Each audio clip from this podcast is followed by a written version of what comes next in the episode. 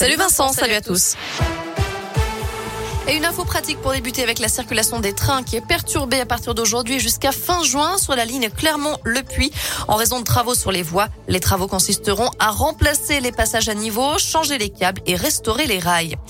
Toujours dans la région, une jeune femme de 23 ans a été contrôlée aux abords de la place de la Victoire samedi à Clermont, peu avant le début du rassemblement contre le racisme. Dans son sac à dos, les policiers ont découvert deux couteaux, deux bombes lacrymogènes et une matraque télescopique. Entendue en garde à vue, elle a quitté le commissariat avec une convocation au tribunal. La colère et l'inquiétude du syndicat Force ouvrière du centre pénitentiaire de Rion après l'incarcération vendredi soir d'un homme qui n'avait pas respecté son régime de semi-liberté. La veille, après plusieurs mois de cavale, il avait été interpellé par le raid avec une Kalachnikov et plusieurs autres armes à feu. Un profil inquiétant d'après le syndicat qui a alerté sa direction. Notre structure n'est pas adaptée pour détenir en toute sécurité un individu de ce type.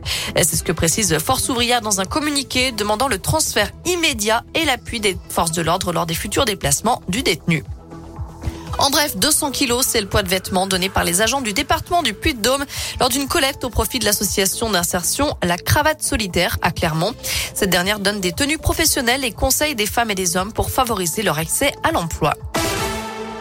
Jean-Vincent placé en garde à vue pour harcèlement et agression sexuelle. L'ancien élu écologiste est visé par la plainte d'une ex-collaboratrice qui l'accuse notamment de lui avoir touché les fesses en marge d'un rassemblement politique en France, mais aussi la poitrine lors d'un déplacement officiel à Séoul. Enfin les sports, le foot est inutile de chercher des places pour le choc entre le Clermont Foot et le PSG le 9 avril prochain. Le club auvergnat affiche déjà guichet fermé. Les dernières places en vente ce matin sont parties en moins de 20 minutes. Avant de recevoir le club de la capitale, les joueurs de Pascal Gastien accueilleront Nantes ce dimanche à 15h. Le Clermont Foot qui est, je vous le rappelle, 17e de Ligue 1 après 29 journées de championnat.